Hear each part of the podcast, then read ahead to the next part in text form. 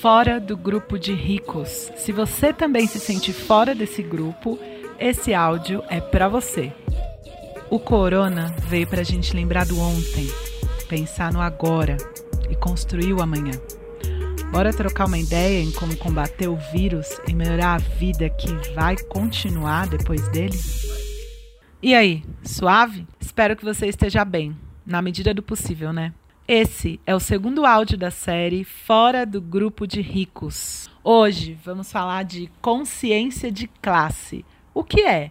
De onde veio isso? E o que, que tem a ver com a gente? Mano, tudo! É para a gente entender o porquê os ricos têm um lugar reservado no Sírio-Libanês e nós, os pobres, temos que nos estapear pelas poucas vagas no SUS. Que divisão é essa na sociedade? Bora lá! Primeiro, consciência de classe não tem nada a ver com a sua turma da escola e o campeonato interclasses. Estamos falando de classe social e do papel de cada pessoa, seus direitos, privilégios e deveres nessa sociedade. Então, a qual classe social você acha que pertence? Bora falar de um clássico para entender essa parada toda. Em 1800 e bolinha, lá na Europa, tinha um cara chamado Karl Marx, que junto com seu parça, Friedrich Engels, se ligaram numa coisa importante, que a produção das coisas, roupa, garfo, faca, porta, que antes as pessoas faziam em casa, mais tranquilo, de forma artesanal, começou a ser feita em fábricas, prédios enormes, com um monte de gente amontoada e trabalhando quase sem parar. Toda essa mudança, chamada de Revolução Industrial, chamou a atenção de Marx e Engels para as desigualdades e injustiças sociais, principalmente entre as pessoas que trabalhavam nas fábricas, as pobres, e as que eram donas das fábricas, as ricas.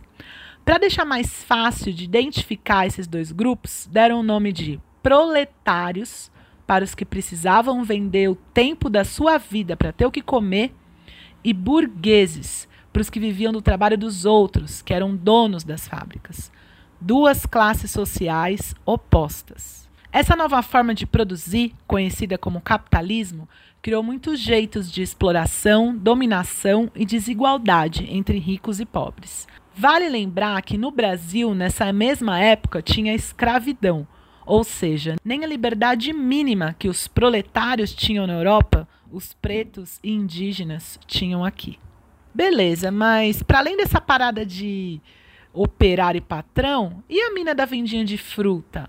A lojinha de roupa na quebrada? O funcionário público com um salário alto, um pouquinho melhor? Eles são burguês ou proletário? Opa, tá no meio dos dois, não? Então, toda essa galera a gente chama de pequena burguesia. Por exemplo, a pessoa tem os meios de produção, imagina que ela tem uma barraca de pipoca, mas depende do seu trabalho para comer. Ou a pessoa não tem o meio de produção, imagine um intelectual de uma universidade, mas tem uma renda que tranquilamente dá para comprar um imóvel, investir na bolsa e etc. Tem muita diferença entre essa galera toda. Mas no final, a treta se resolve por quem está mais pro lado do proletariado ou do lado da burguesia bilionária. Naquela época não existiam direitos trabalhistas. Mas hoje também não tem muito, né? Depois dessas reformas safadas feitas pelos governos para tirar o direito do povo. As pessoas trabalhavam mais de 15 horas por dia. O ambiente de trabalho era muito prejudicial à saúde, porque a maioria das máquinas eram movidas a carvão Crianças e mulheres, inclusive grávidas, tinham que trabalhar muito e ganhar menos. Os salários eram de dar pena. Alimentação, transporte, seguro de vida e plano de saúde? Nem pensar. Os caras não gastavam nada com seus funcionários e lucravam muito com a miséria e o trabalho da galera. Um pouco do que acontece hoje, né, com trabalhadores de Uber, aplicativo, iFood, telemarketing. Aí você me pergunta: mas, Paula, por que os trabalhadores não se revoltavam contra toda essa exploração? Opa! Revoltaram sim, e muito. Já ouvi falar da Primavera dos Povos em 1848 e da Comuna de Paris em 1871? Na real, foi nessa época que se criaram sindicatos, que antes eram proibidos pelos patrões. E é por isso que hoje ainda temos algum direito trabalhista. Oito horas de trabalho, licença maternidade, etc. Tudo isso foi conquistado. Ok. Mas por que será que essa coisa de classe social e desigualdade não acaba? Seguinte, o tal do Marx que eu falei antes conseguiu entender que a classe burguesa, essa elite dominante, rica, que eles faziam não era percebido pela classe proletária, pelos dominados. Os pobres, ou seja, nós, não tinham consciência da situação. Inclusive, o discurso religioso também ajudou muito a burguesia, porque dizia que a desigualdade social era natural e eterna que o sofrimento do povo era vontade de Deus. Mas, oxe, esse Deus não era misericordioso, não? Não está na Bíblia que é mais fácil um camelo entrar pelo buraco de uma agulha que um rico no reino dos céus? Estranho, né? Para você ver, né? Como as elites são parceiras de líderes religiosos faz é tempo. A fórmula mágica criada pelo capitalismo então foi Quanto mais os donos de tudo, fábricas, terras, bancos, etc., escondem, normalizam as injustiças, mais os trabalhadores aceitam suas vidas miseráveis sem reclamar e ainda se sentindo culpado pela falta de grana. Por isso a importância da gente ter consciência de classe, entender que nossos patrões nos exploram, mesmo que hoje a gente tenha melhorado se comparado a 1800 e bolinha ou ainda mais a escravidão.